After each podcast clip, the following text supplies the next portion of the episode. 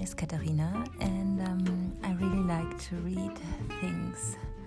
I like to read poetry, I like to read um, wonderful books, my favorite books, my favorite writings.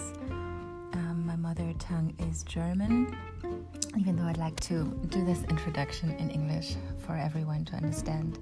Yeah, so this will be one of my first podcasts I would like to publish um, will be different things coming very intuitively and also writings from friends, um, my own writings. Yeah, I just enjoy very much to read out things to people. And if you like listening, stay tuned. And I hope you are all doing well, and I wish a wonderful weekend.